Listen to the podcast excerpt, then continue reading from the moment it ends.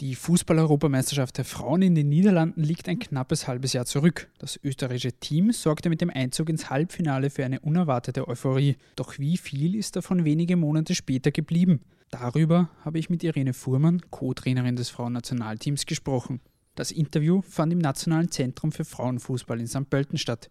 Mein Name ist Stefan Berndl und ich wünsche euch viel Spaß bei der elften Episode des Kurier Sport Podcasts.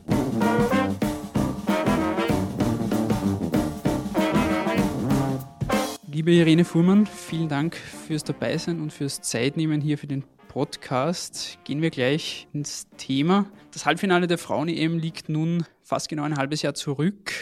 Die Euphorie damals war relativ groß. Wenn Sie jetzt zurückblicken, was haben Sie als Trainerin, was haben die Spielerinnen davon mitgenommen, was haben Sie daraus gelernt? Also ich denke, ähm, ich persönlich habe mitgenommen, dass ähm, mit einer klaren Vision, mit Träumen, aber auch mit harter Arbeit einfach sehr viel möglich ist im Team. Dazu brauchen wir aber auch Spielerinnen, die offen sind ähm, für Neues. Also gerade nach einer erfolgreichen Qualifikation waren sie bereit, ähm, neue Ideen, neue Strategien zu probieren, umzusetzen. Und für mich persönlich jetzt als Trainerin war es auch so, dass ich erkannt habe, wie wichtig eigentlich das Team hinter dem Team ist. Ich glaube, dass wir schon eine große Verantwortung auch äh, hatten, äh, dem Teamchef in der Balance zu halten. Es waren die Kompetenzbereiche klar aufgeteilt, die Arbeit ging Hand in Hand und ähm, was ich äh, von ihm lernen konnte, war einfach auch eine Führungsqualität hinsichtlich, ähm, er konnte sich darauf verlassen, dass wir unsere Arbeit tun, aber er hat uns auch das Vertrauen gegeben und er hat auch ähm, viele Dinge delegiert und das nehme ich für mich persönlich auf jeden Fall mit mit so einem großen Erfolg bei der EM hat nicht wirklich jemand gerechnet. Wie schwer ist es dann danach, die Mannschaft wieder neu zu motivieren und nach, nach so einem Erfolg auch wieder irgendwie auf den Boden zurückbringen, dass, dass das jetzt eventuell auch nicht jedes Mal so erwartet wird, dass so etwas passiert? Ja, ich glaube, es ist Fakt, dass wir bei der Europameisterschaft über unserem Niveau agiert haben, über lange Zeit und sehr konstant ähm, dort unsere Leistungen bringen konnten. Ähm, ich glaube glaub aber, dass uns der ähm, ähm, gerade der Start in die WM-Qualifikation gezeigt hat, dass wir sehr wohl bodenständig geblieben sind. Also wir haben uns auswärts gegen Serbien zumindest ergebnistechnisch klar mit 4 zu 0 durchgesetzt. Und ähm, das spricht schon auch für eine gewisse Qualität der Mannschaft. Und man hat dann auch gesehen im weiteren Verlauf der WM-Qualifikation, wie schwer sich zum Beispiel Spanien auswärts getan hat gegen Serbien. Also die haben, glaube ich, in der Schlussminute erst den Sieg ähm, fixieren können. Wir haben zu Hause dann gegen Israel, äh, gegen einen sehr passiv agierenden Gegner, ähm, den haben wir im Griff gehabt, den haben wir dominiert, haben wir einen 2-0-Sieg errungen. Und, und ich glaube, die, die Spielerinnen haben das äh, gut verarbeitet. Und ich bin ähm, sehr optimistisch, dass sie ja auch weiter hart an sich arbeiten. Die ganze EM und die Erfolge haben auch in Österreich für große Euphorie gesorgt. Es war plötzlich eine große Begeisterung für den Frauenfußball zu spüren. Jetzt ein halbes Jahr später, wie viel ist davon wirklich noch übrig? Wie viel bekommen Sie davon mit? Ja, es ist ähm, auf jeden Fall die öffentliche Wahrnehmung, die gesellschaftliche Akzeptanz dem Frauenfußball gegenüber deutlich gestiegen oder vielleicht sogar erst entfacht worden, muss ich sagen. Und ähm, die mediale Präsenz, ähm, gerade auch durch den ORF, der die Spiele live gezeigt hat, ähm, ähm, haben wir es geschafft, unsere Nationalteamspielerinnen einer breiten Öffentlichkeit ähm, vorzustellen, sich zu positionieren. Und das war ein ganz wesentlicher Impuls für uns, dass Mädchen, sage ich jetzt einmal, den Sport für sich erkannt haben also Fußball überhaupt einmal in Betracht zu ziehen. Und, und wir haben, glaube ich, ein großes Problem in Österreich und das ist einfach die Anzahl der Fußballspielenden Mädchen und Frauen. Und durch, diese, durch diesen Erfolg, sage ich einmal, konnten wir auf jeden Fall ähm, eine Initialzündung starten. Und ähm, auch der Fanzuspruch, wenn ich an das Israel-Spiel Spiel denke, der war, der ist weiterhin da und, und ich war extrem begeistert als Assistenztrainerin, wie das Publikum mitgegangen ist, wie sie jede positive Aktion ähm, angefeuert haben und, und das genießen wir jetzt auch. Während sich das Frauennationalteam in den letzten Jahren stetig weiterentwickelt hat unter Dominik Thalhammer. Der österreichische Frauenfußball ist in den letzten Jahren etwas auf der Stelle getreten. Wie Sie auch schon angesprochen haben, es fehlt etwas in der Breite, dass die jungen Mädchen auch zum Fußball kommen. Wie haben Sie die Entwicklung da im österreichischen Fußball in den letzten Jahren verfolgt, gerade auch wenn Sie an Ihre eigene Karriere zurückdenken? Gut, meine eigene Karriere habe ich vor unglaublichen zehn Jahren beendet und ich glaube, die Zeit ist einfach nicht mehr vergleichbar. Also es gab weder eine Mädchenschülerliga noch durfte ich als Mädchen in der Burschenschülerliga mitspielen. Und es war nicht daran zu denken, dass ich in einem LAZ, in so einem Landesausbildungszentrum mit den Burschen meine Ausbildung ähm, absolvieren hätte können. Das heißt, es hat sich enorm viel getan und ähm, ich sage, der ÖFB hat 2011 äh, einen Meilenstein gesetzt. Er hat ähm, viel Geld in die Hand genommen, hat sich entschieden, einmal an der Spitze äh, anzusetzen. Wir haben durch die Eröffnung, durch die Installierung des nationalen Zentrums einen, einen Riesenschritt nach vorne machen können. Sie haben es schon angesprochen, vor allem im Hinblick äh, aufs Nationalteam, aber vor allem jetzt vorweg einmal auch Nachwuchs, der Nachwuchsnationalteams, unserer U17 und U19, weil wir hier einfach die Ausbildungslücke der Mädchen zwischen 14 und 19 Jahren schließen konnten. Und es haben dann auch die Ergebnisse gezeigt, dass wir Anschluss an die europäische Spitze gefunden haben. Wir haben uns mit der U17 schon im Jahr 2013 erstmals für eine Nachwuchseuropameisterschaft qualifizieren können. Und man muss bedenken, dass dort nur acht Teams teilnehmen. Ähm, wir haben es 2016 mit der U19 geschafft und die stetig positive Entwicklung des Frauennationalteams haben Sie auch selber angesprochen. Also 2012 schon in den Playoffs knapp gescheitert zur Europameisterschaft 2013. Und ja, klar ist, ähm, dass es weiterhin Probleme gibt, sage ich, was den Ligabetrieb betrifft, geht aber einher einfach mit eben dieser fehlenden Anzahl an, an Fußballspielenden Mädchen, sowohl qualitativ als auch quantitativ. Und hier gilt sicher jetzt auch in den nächsten Monaten, Jahren auch, auch anzusetzen und, und diesen Schwung der Europameisterschaft mitzunehmen und ähm, einfach Projekte zu initiieren. Sie haben es gerade angesprochen, diesen Schwung mitnehmen von der Europameisterschaft. Wie groß ist die Gefahr, dass das, je weiter das zurückliegt, dann auch wieder etwas einschläft?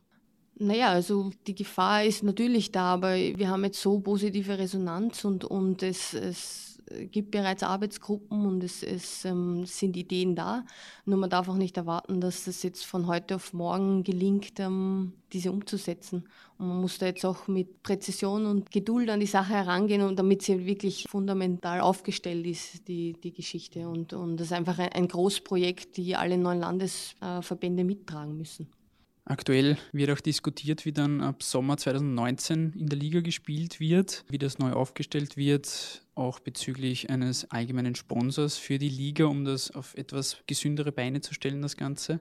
St. Pölten will etwa eine Sechserliga, das wurde abgelehnt. Was ist Ihrer Meinung nach so das ideale Format für die oberste Liga? Gibt es genügend Teams, die wirklich auch geeignet sind, ganz oben mitzuspielen? Ja, Fakt ist einfach, dass wir zu wenige Spielerinnen äh, quantitativ als auch qualitativ haben. Für meinen persönlichen Geschmack wäre, denke ich, eine Reduktion zumindest auf acht Teams eine Möglichkeit, ähm, diese Probleme in den Griff zu bekommen. Äh, man darf aber eben nicht vergessen, dass eine gewisse Flächendeckung da sein muss, auch um die Attraktivität für einen Sponsor aufrechtzuerhalten. Und genau darum geht es, dass sich jetzt die Fachkräfte an einen Tisch setzen und, und diese Möglichkeiten, die sich ergeben, eben auch, auch durchdenken, weil es hat ja wiederum Auswirkungen auf die zweiten Ligen. Mit wie vielen Teams wird gespielt? Wo spielen die 1B-Teams der Bundesligisten etc.? Also das hat ja weitreichende Folgen auch für, für die Ligen darunter. Und deswegen muss man doch sehr sorgsam damit umgehen, bevor man Entscheidungen trifft. Sie sind jetzt seit etwas mehr als einem Jahr Assistenztrainerin von Dominik Thalhammer. Von außen betrachtet scheint das eine sehr, sehr gute Zusammenarbeit zu sein und sehr harmonisch auch abzulaufen. Wie sieht die Aufgabenverteilung aus zwischen Ihnen beiden? Wie kann man sich die Arbeit vorstellen? Wofür sind Sie verantwortlich? Was übernimmt Dominik Thalhammer? Ja, also er hat mich, ähm, also Dominik Dahlhammer hat mich 2017 ähm, zum Frauennationalteam geholt als Assistentin. Ähm, allerdings beruht unsere Zusammenarbeit ja schon seit 2011, wo er als sportlicher Leiter der, des Nationalen Zentrums für Frauenfußball hier diese Akademie aufgebaut hat und, und stark geprägt hat. Und im Vorfeld auf die Europameisterschaft ähm, waren meine Aufgaben schon sehr vielschichtig, aber es geht natürlich darum, ihn bestmöglich in allen Bereichen zu unterstützen, sei es jetzt die Trainingsplanung, die Trainingsumsetzung, auch die Trainingsanalyse bzw. Dokumentation. Hauptaufgabe sehe ich momentan in den Gegneranalysen. Das heißt, ich bereite immer mal auf, wie agiert der Gegner im Spiel gegen den Ball, wie agiert er in der Offensive, wie verhält er sich in den Umschaltphasen nach Ballgewinn, nach Ballverlust. Gibt es Besonderheiten bei den Standards? Und auch in dem Bereich ähm, arbeite ich ihm sehr viel auf damit er dann oder wir dann gemeinsam auch natürlich Matchpläne entwickeln. Er gibt ganz klar die Richtung vor. Ja, sonst natürlich fallen noch Aufgaben rund um, um den Matchbetrieb ein, also was Aufwärmen betrifft, was Einweisen der Wechselspielerinnen dann bei Standardsituationen betrifft. Und ich glaube auch, dass wir uns einfach sehr gut ergänzen, weil wir uns schon sehr lange kennen und auch äh, um unsere Stärken und Schwächen wissen. Im letzten Jahr war Dominik Thalham auch immer wieder im Gespräch für den Trainerposten bei der Herrenmannschaft, nachdem Marcel Koller gegangen ist. Ist das etwas, was die Arbeit, die er geleistet hat und die Sie geleistet haben, quasi herausstreicht und würdigt? Oder macht man sich da auch Sorgen, dass einem der Chef abhanden kommt? Natürlich wünschen wir uns, dass er uns lange erhalten bleibt, aber es ist eine absolute Wertschätzung seiner Arbeit gegenüber und äh, ich denke, er könnte wirklich in jedem Bereich äh, sehr erfolgreich sein. Sie selbst sind ja die erste Österreicherin, die die UEFA Pro-Lizenz gemacht hat und jetzt besitzt. Wie sehen Ihre persönlichen Ziele als Trainerin aus? Wo sehen Sie sich in den nächsten Jahren? Naja, es ist so, dass, dass ähm, meine Herzensangelegenheit ist der österreichische Frauenfußball und das hat sich jetzt durch die Ausbildung, durch die letzte Trainerstufe nicht, nicht verändert. Und ähm, ich muss sagen, ich, ich genieße jetzt auch die Arbeit mit Dominik Dahlham. Ich kann sehr viel für mich persönlich auch mitnehmen, möchte mich aber auch fortlaufend natürlich weiterbilden. Die Arbeit derzeit äh, macht mir unheimlich Spaß ähm, und ähm, darauf fokussiere ich mich jetzt erstmal. Äh, was aber nicht heißt, dass ich mir nicht für die Zukunft auch äh, andere Aufgabengebiete vorstellen kann. Also mm, ein Engagement mal im Ausland oder vielleicht sogar auch einmal eine Funktion im Männerbereich zu übernehmen, könnte ich mir durchaus vorstellen. Haben Sie damals als Spielerin damit gerechnet, dass Sie einmal Trainerin werden wollen? War das schon immer ein Ziel? Ja, also ich habe äh, während meines Studiums dann schon begonnen, ähm, nebenberuflich in dem Bereich zu arbeiten, habe die Ausbildungen im Jahr 2006 begonnen und durchlaufend absolviert. Und ja, es ist natürlich ein Traum, wenn man sein, seine Leidenschaft, sein Hobby einfach zum Beruf machen kann. Und ich hoffe sehr, dass ähm, auf die neue Generation an Teamspielerinnen, dass, dass viele folgen werden, weil ich denke, es ist auch einfach auch wichtig, dass Frauen ähm, ja, sich für den Trainerberuf entscheiden und, und einfach auch hier in dem Bereich Role Models und Vorbilder sein können.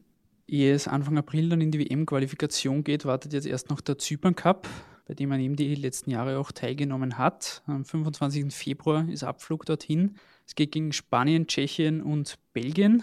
Der ORF überträgt die Spiele auch live. Wie sehen hier die Erwartungen aus und wie wichtig sind diese Spiele dann auch schon im Hinblick auf die Qualifikation?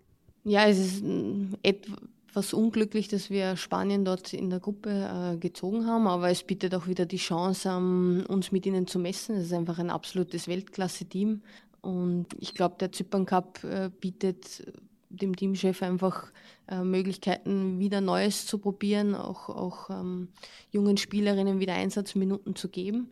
Und äh, wir schätzen sehr, dass wir dort teilnehmen dürfen und, und haben dort großartige Trainingsbedingungen und, und eben auch äh, wirklich hoch karätige Gegner, weil auch Tschechien und Belgien zu den Top-Teams zählen.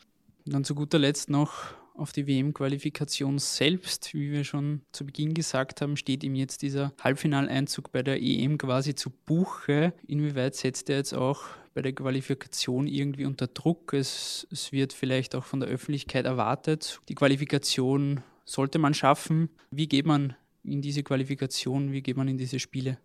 Die Erwartungshaltung ist durch äh, den Erfolg sicher gestiegen. Aber wir müssen realistisch sehen, dass ähm, die Qualifikation zu einer Weltmeisterschaft eine deutlich schwierigere ist. Also es qualifiziert sich nur der Gruppensieger fix und die vier besten ähm, zweitplatzierten Teams spielen sich nur ein weiteres Ticket aus. Durch die bittere Niederlage jetzt im November gegen Spanien ähm, ist es aber rechnerisch noch möglich. Und deswegen wollen wir weiterhin von Spiel zu Spiel sehen. Und ähm, ja, wir wissen, dass wir in jedem Spiel ans Limit gehen müssen. Und ähm, Ziel ist es trotzdem, das Maximum herauszuholen und auf Sieg zu spielen. Ein schönes Schlusswort. Vielen Dank für das Gespräch. Das war sie, die elfte Episode des Kurier Sport Podcasts. Lasst uns doch gerne Feedback oder Kritik da, beziehungsweise abonniert uns auf iTunes oder jeder anderen Podcast-Plattform eures Vertrauens. Danke fürs Zuhören und bis zum nächsten Mal.